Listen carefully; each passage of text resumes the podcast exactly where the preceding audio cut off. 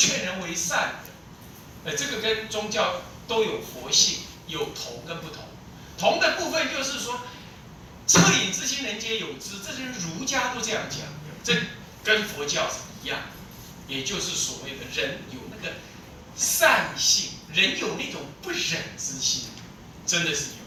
但奇怪了，如果是这样子，为什么二次世界大战的时候有这种大屠杀的行为？为什么当年的这个这个这个，张自忠，啊，那个那个什么张张，那个他在进入四川的时候，那个那个什么七杀碑，这样子的一个，呃，一个一个一个屠城，中国古代常常有个屠城的行为，那但不只是中国，西方也有。那日本来台来来华来来来来这个呃侵华的时候呢，他也会做这样子。那怎么会这样呢？那么到底是佛性是没有的吗，还是怎么样？其实西方电影有常问一件事情：当他这么痛苦的时候，他会讲一句话，他说他开始不相信有神了。这种快感，诸位啊，不是。人间在怎么样子的困厄或怎么样子的呃命运怎么样的恶？怎么样恶？你的信仰那种信仰善这件事情是不能没有。改变命运的时间向度很重要。改变命运的本质是在改变你跟周遭人的重新建构一个新的关系。那么到底是什么原则？是你得要信仰命运是可改变的。接着你要信仰人的善性是最终是它的本质。那性善跟性恶。恶呢是存在的，但不是本质；善是存在的，但它是可以发展的最终本质。这是宗教的内在。但是这样意味着叫做都叫善吗？很难说，因为善的定义太多种。比如说有人会这样讲：哎，啊你是出家，那爹娘怎么办？那你的意思就是说，爹娘孝顺爹娘的善重于修行。重于出家，这种质疑 OK 的，我也不怕你质疑，因为我带我妈出家，所以你觉得怎样？还 OK 吗？我就没，我就我就一起解决你的问题嘛。没孝顺爹娘没有啊？那你说，那你爹呢？你有带你爹出家？对不起哈，我爹在他在世的时候，我就跟他申请通过了，他说 OK 你就出家，然后我照顾到他死了，所以我没有我没有可以可以让你批评的。但是不是每个人都像我这么幸运嘛？我我有两个娘，另外一个娘呢？另外娘是生母，我是给人家领养。我另外一个生母，我母亲怎么往生的？你知道吗？就怎么过世的？她有轻微糖尿病，然后她固定去，我是北投人啊，她固定去那个呃这个这个呃北投旁边跟天母那个什么那个荣荣民总医院，荣民总医院呢去那里呢去去去去检查。有一天呢，她去检查，她照例去检查啊。台湾的老年福利哈。有这么一个福利，说你年纪如果多大，然后你要去做例行检查或者看病的话，你的计程车费是由政府出，这样，这就是一种养老了哈。讲啊，他已经到了那个年龄了，所以他就叫计程车，然后就大概是做什么签名还是怎样，他就去咯。去了之后他就做检查，检查医生也说，哦，那就这样这样这样这样，啊，你就把补来，那也不用新药，也不用换药，来，那就这药拿去，下面去拿药，嗯，拿了药，我母亲就去拿了药了，拿了药之后呢，回来。回来，呃，不，拿了药之后，他就顺便去买买一包面，素面，然后就坐计程车回来。回来就是坐在床旁边吃一吃，吃了一半的时候，他突然间跟我爸爸讲，我那个生父讲，我是养母，我是被人家领养的，所以我没在那里生活。但事后他告告诉我是这样，我我那个养生父告诉我这样，他说他就跟我生父讲，他就坐在房间，然后跟我生父讲说，啊，有点累呢，突然间有点想师傅，就想我。这样然后就把这饭，把那那那碗面就放到旁边。啊，有点累呢哈，你不要吵我了。坐在那，就听到他念两句阿弥陀佛，走了，往生。这在人间，你不信你回去问你爸妈，这是最棒的往生方法，对儿女对他自己都好，大家都不辛苦，对不对？啊，说走就走。啊，当然有点有点快了哈，可是呢，我们。已经足够孝顺他了。我在他还没有出啊，我在他还没有往生，还没有还没有这样这这样之前呢，我就已经带他学佛皈依，他也听，他也念佛。你看他要往生前，他还跟我爸爸讲说，他有点想到想到师傅有我了哈，讲他没有说是儿子了，因为我四天就被领养，是这样。那我的领养这边，我领养这边的养父呢？养父在他生病的时候是我照顾，他要往生之啊不，他他年纪大了呃中风，那我跟他讲说，爸爸，你你以后你往生的时候，我我我出家 O 不 OK？他说 OK。接着呢，我爸就往生，往生之后算我跟我妈妈，我是独子，被领养这边我是独子。那领养这边是独子的话，那我就我就跟我妈讲说，哎，那我要去出家。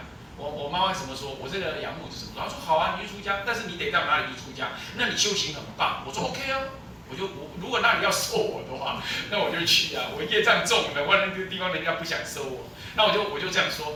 第二天呢，我就跟他讲说，哎，那为什么你不想要出家呢？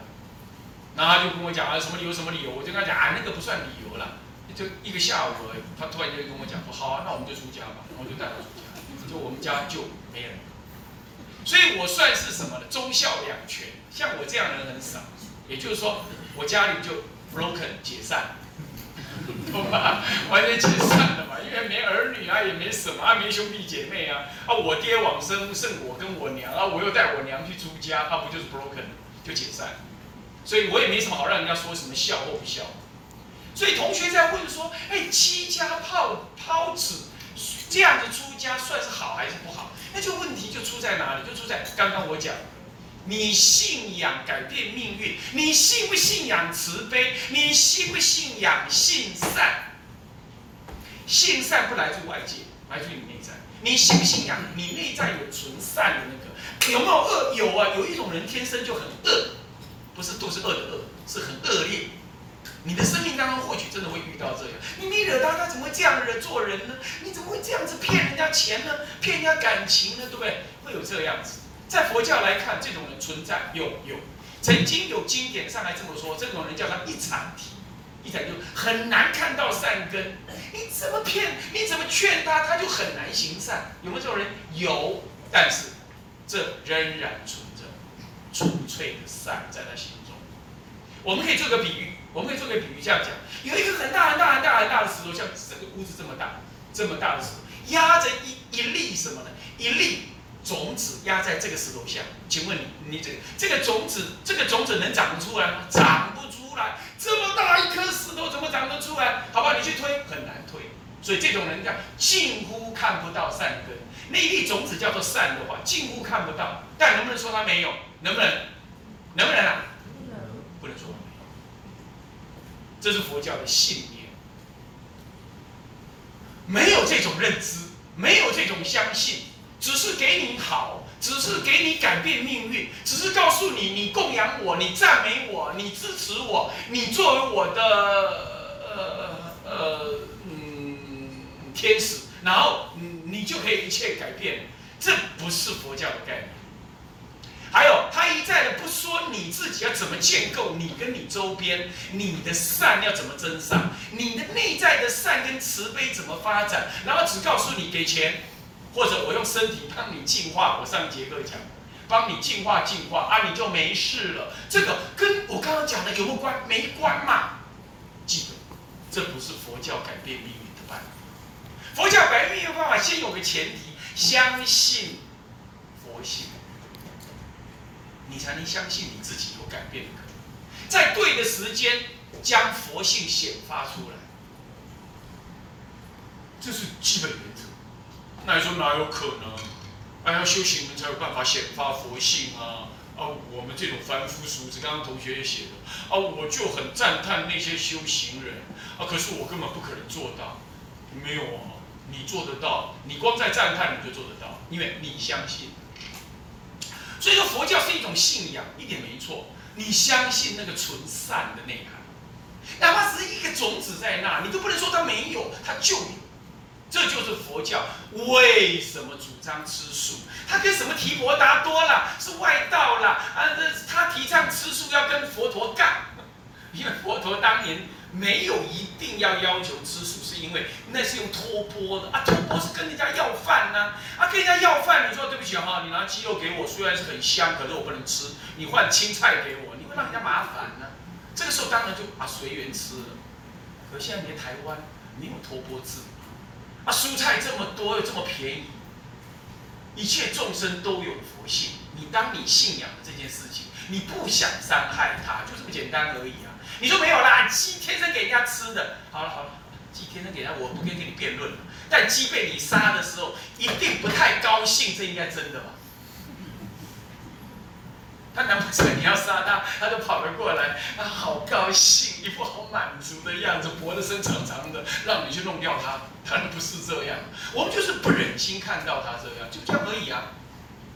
儒儒家不也讲吗？闻其声不忍，不忍食其肉；见其身不能不，呃不，君子愿庖厨，对不对？是不是这样子啊？就这么简单。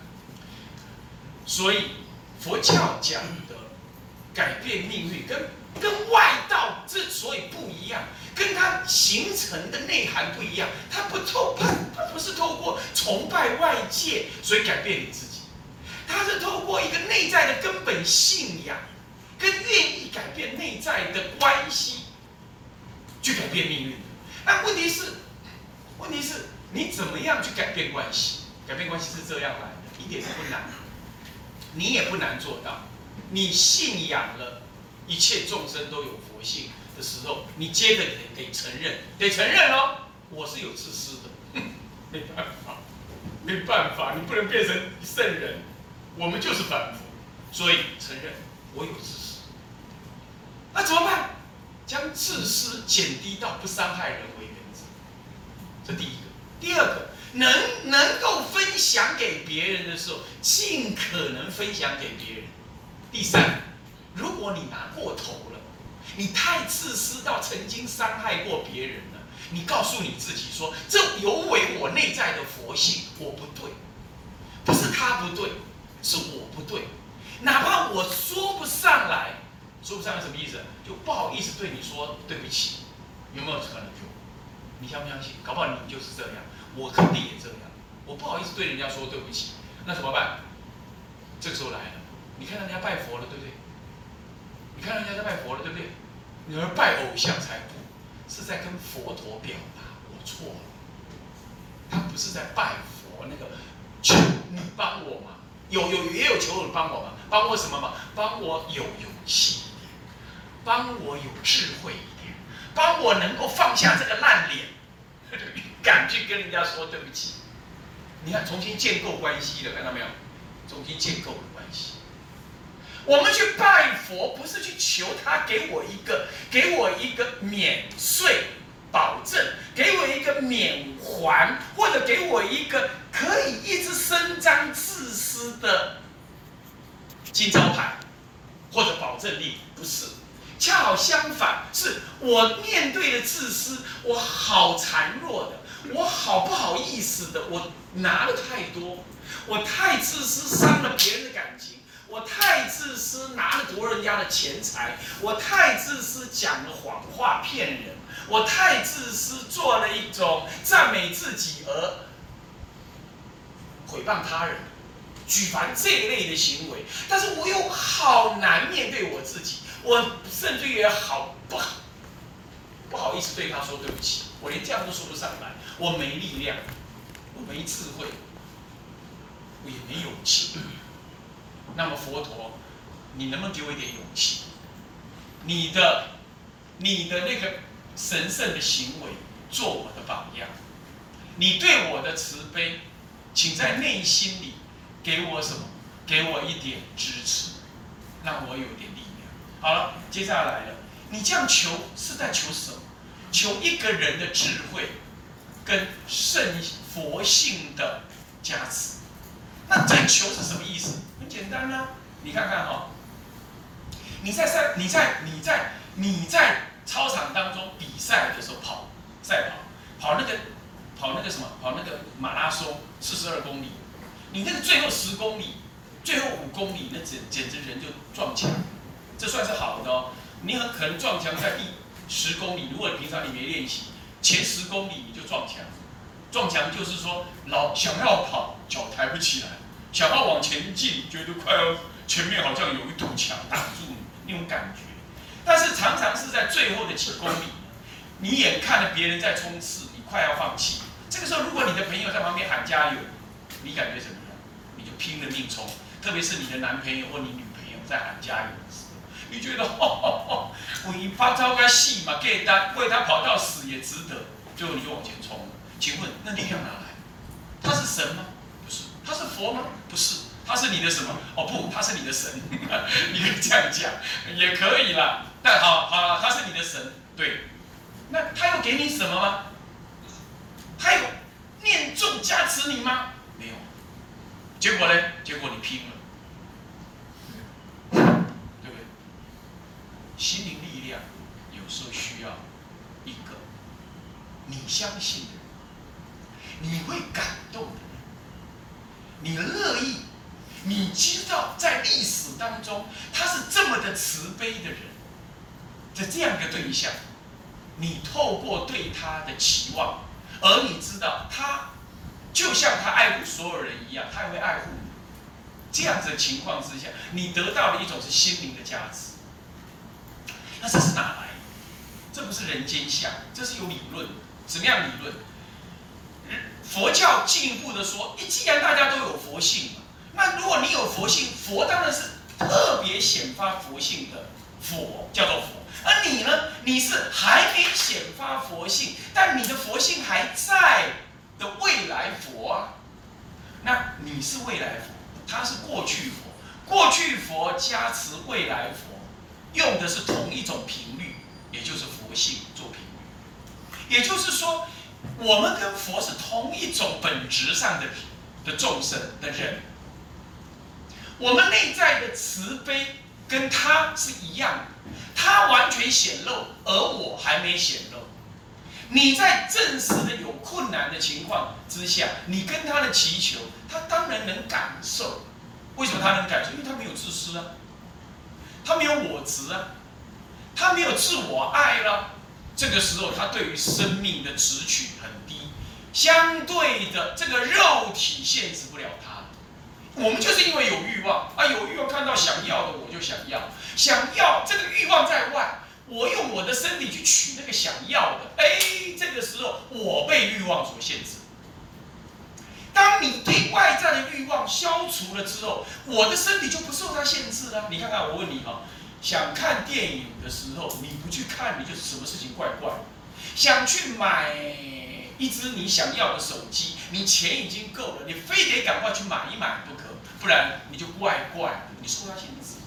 你有了一个你可爱的人，可爱的男朋友，可爱的女朋友，你今天不看到他，你就觉得浑身不自在，喝咖啡再多也不行，都提不起劲来。那为什么？因为你恋着于彼。诸位，心中有所贪恋，你就不自在；不所贪恋，你就自在。那自在是什么呢？自在难道是不生病是自在吗？是。还有。生命不受它限制，也是一种自在。活着的时候，能够懂得为别人着想，而不必为自己着想，也是一种自在哦。我们太多要为自己着想，你懂吗？穿什么鞋子？今天吃中饭吃什么？我今天出去的时候穿什么衣服？还有我今天迟到了，万一教授问我得拿哪个理由来搪塞他？这都是不自在。但是如果我这些我都不在意的时候，出去怎么穿就好啊。当然你不可以没穿了，但是你会自在的穿，对不对？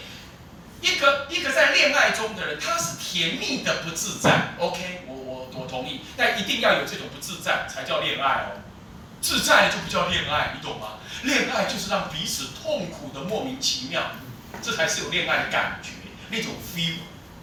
如果没有了这样，什么？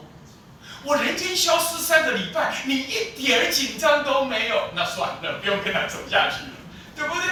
所以不自在是人的天性，就是因为你有我执，你有爱，你有那种私私欲之爱，你才不自在。而不自在转成自在，意味着什么？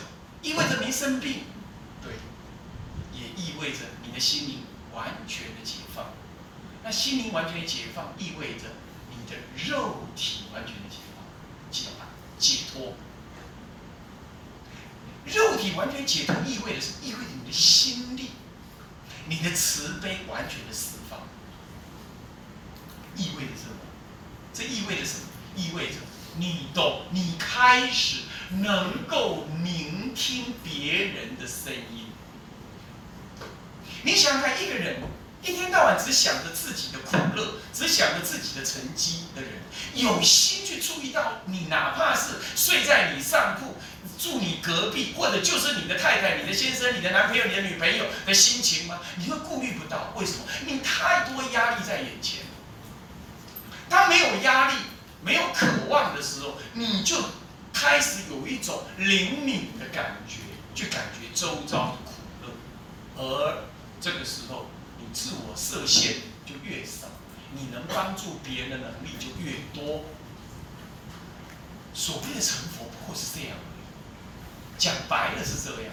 那这个时候，你对他的呼唤，他即便不在你眼前。他的佛性是永远不灭，因为他不受限的，不受限的包括不受时间所限，也不受物质所限，也不受你我的关系所限。这也就是你的苦难渐渐就变成自然的，是他能聆听的对象。这就是古来讲的“千处祈求千处应”的真正本意是这个意思。诸位要真讲逻辑、讲科学，它是有科学、有逻辑。所以，内在对佛陀的呼唤，其实无非就是你相信内在的佛性，你相信这念佛性不受限制的时候，他对一切的人一样的平等，他对一切众生一样的平等，一切众生的苦难就像他的苦难一样。所以，你对他的呼唤，他当然要回应于你。这不是因为他创造了你，这是因为他跟你一样的佛性，他跟你我一样痛苦过。而他解放开来，叫做解脱成佛，就近成佛，他是这样。所以，我们所谓的拜佛，就再也不是一种迷信式的，或者是英雄崇拜式的崇拜，或者是因为他是我的创造主，我进行对他的敬拜之后，从他那边换取他的愉悦的施舍跟给予，不是的，不是这种概念，是什么概念？是我与他。以心交心，这是一种观念哦。这种观念建立起来是凭什么？因为你也愿意慈悲，你看到你内在确实有自私，而这自私确实多少也害了别人，知道吗？所以去帮助别人，学着去帮助别人，让自私少些。你不可能完全没自私，我们凡夫不可能。那我多去帮助别人一点。我在可能的情况之下，我相信别人的善意，好过防范别人的假意。我们现在台湾社会渐渐比较可怜的就是失去了那份淳朴，失去了那份相信别人的善，而老是多了好多份怎么样防范别人的恶？为什么诈骗集团太多？当然也是原因了。台湾的诈骗集团是处在一直处在输出状态。对全世界输出，各种诈骗都有，它形成了台湾人呢，渐渐就就就就就开始就不相信人性友善。我诸位，我告诉你，就说那个造恶的人的情况是怎样？就是大石头压着那个佛的种种子压住，看起来都看不到善心，天天想骗人那样子。但是也别忘了，那颗种子你去相信，你要相信，这就是人性本善。一切众生再怎么恶，都有善念，都有善那个内容，只是他被那个恶法善恶法压住，没有人教他掀开，他没有像诸位这样听到今天这个话，他不相信自己有一份善可以利己利人，他只觉得他用他的自私方法可以利己，然后害人算了，反正你也不会因为这样死掉，他就这样描述自己。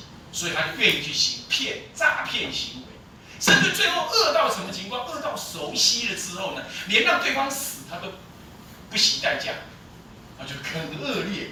这就是你看到的社会上面极为恶的人，他是这样来，都有原因。失于教育，使习惯于造恶，最后蒙蔽了内在的善念，然后说服自己，彻底的伤害别人。无所谓，不让你的内在的善的警铃、善的自我反省、恻隐之心产生作用，是他压住。他让自己的善念压住，绝对不是他没有善。你看看哦，再怎么样子的作奸犯科，被抓进去在过程当中了，他百分之九十九以上他都会戴一个面面具或者怎么样子。你看哪部哪至于上次，呃，这个叫做随意杀人的那个，在捷运当中随意杀人，最后报纸也写了，他还是想要见他妈妈一面。他本来是对他爹娘是非常非常那个的后来是经过宗教家，在他服刑之前，就是死刑之前，那么对他呢做了一些教导之后，其实他是有改变。而是有改变，当然呢，就国家还是有所谓的所谓的呃死刑嘛。那么他就已经被这样判了，那他他要服刑，他也没有对这件事情有有有有有反抗，但是呢，他想要看看他的家人。诸位，这就是佛法再次的证明，人性里头是有他的最终的善，但是大恶是存在，有人是会存在大恶，那个恶是外来，是可以移得开的。唯有那个善种子，怎么都移不开，那是究竟的本质。那你相信这个叫做佛教，不懂这个或者不信这个的，我们说那不是佛教。相似这个的，而其实本质上不是相似这个的，是什么呢？来这样子，哎，我我哎，你来拜忏啊，来拜什么？然后来消灾啊，来拜佛，那只告诉你这些，那么呢，给钱。钱不是问题，供养钱也不是问题，但这必须是你在相信我刚刚说的这些之后，你乐意而且在能力范围内你进行这样可以，但是不是被恐吓的，也不是做买卖，用当我用业感因果，他会讲因果，因为佛教弘扬那么久了嘛，这因果这种标准名词大家都会通用。都会挪用的，我我我我也不能去做唯一定义啊！哦，你业感很重哦，安内因各金当，因果很重，要消灾，哎，这个都可以讲。但是消灾的方法是怎样？是不是发展内在，而是说交钱，或者教人，啊，或者晋升，那这好怪异的做法就来了。但但是如果他告诉你这样的诵经，多拜佛。没跟你谈人或人生事情，人的身体的这事情，没跟你谈这个，他就叫你要诵经。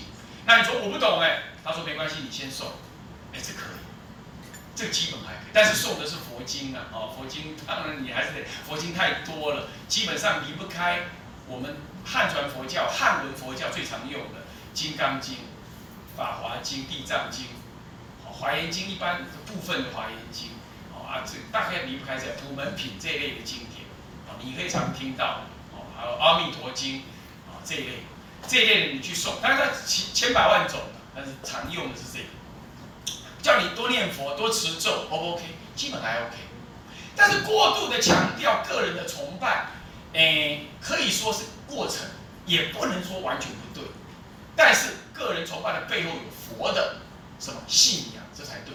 那为什么说个人崇拜有时候他会强调一下，他怕你信心不足，他利，不要讲利用，就是人有一种眼见为凭的这种关系，所以啊，老师，哦，这个老师最最棒啊，他说的就是对了，他他怎么样，呃，怎怎么样都是香的啦，哦，那我就相信他，有时候会利用这，不是利用了，就是借由你这样子的一个信仰。让你在佛门当中的修行过程、行善的过程有所依靠，这也有可能，但是它不会坏掉什么，不会坏掉你的戒律，不会让你去卖身，不会这样，不会再对你的身体有伤害，也不会对你的嗯家庭关系有根本性的伤害，不会。所以说修行是不是说就是跟家庭的关系，呃，就会是伤害？我刚刚讲不一定。那它的核心是在内在的慈悲为主。不过当然呢，那到底出家是不是就这样离开家族？那这样是不是就不慈悲了？你刚刚不讲慈悲吗？人也性善嘛，这点就要看善大善跟小善，还有现善跟未来善。现在我在家里照顾爹娘，理论上说是一种现在善，也是近端的善，但是是小的善，因为就对爹娘。世尊当年出家，他是为了找寻最终的真理，让所有的人都离开了苦难，转变了他的命运。他不得不先牺牲眼前孝顺他父儿啊，或者照顾他儿女的这种小善，他是不得已，不是说这是应该的，也没有这样讲。如果你没有出家的因缘，那你当然好好孝顺父母，照顾你的家庭好。另当拢留恋，你不要在外面这样跑，然后都不理不理会爸妈，也有家庭也不顾，当然这样就不对啦。所以这个时候是有所谓的强弱先后，还有大小的关系。有人他就是发心要利己而利他，他会短暂的牺牲短暂的家庭姻缘，取得爹娘的。一时之间的难过，但可接受的结果。我刚刚讲比尔盖茨就这样，他最终有没有拿到拿到那个哈佛的学位呢？是有，而且在几年前。这当中三四十年来，他其实是没有的，但是他还是当年他还是跟他爹娘讲说，给我这个机会。同样的道理，修道，如果你真的是为大家而实践的话，当然那是一个选择而已。那不是一定，可是你不能说他是错的，因为他追寻的跟你我追寻的改变命运是一样，他要改变自己，也想改变别帮人改变别人，所以他去行修道之生。我们没有说他多伟大，但是那是他的选择。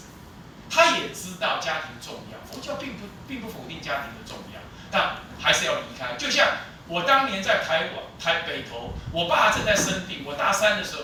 我大三的时候，我爸爸就生病，就卧床。可是我还是来台南读书啊，我还是来成大。那你们说，你们算了，我就不读了。我相信没有人会同意我这样。结果我每放假我就回去看他，我也顶不能做这件事。诸位这样了解吗？所以我们最终讲，呃，时间已经到，我给大家问问题哈。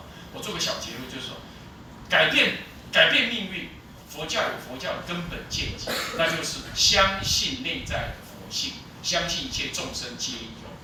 啊，那也接受自己有私欲，那么减低私欲，帮助别人，那么也知道自己的厄运常常是因为自己的私欲过度伸张而来，因此减少恶，减少自私，重新与人建构一个我施舍，我不要不要讲施舍，我奉献于别人的这种关系，我这种关系多建立了，你一定改变你。虽然它不是立刻，但是它一定可以改。啊。我我想我，先优先请示修正门。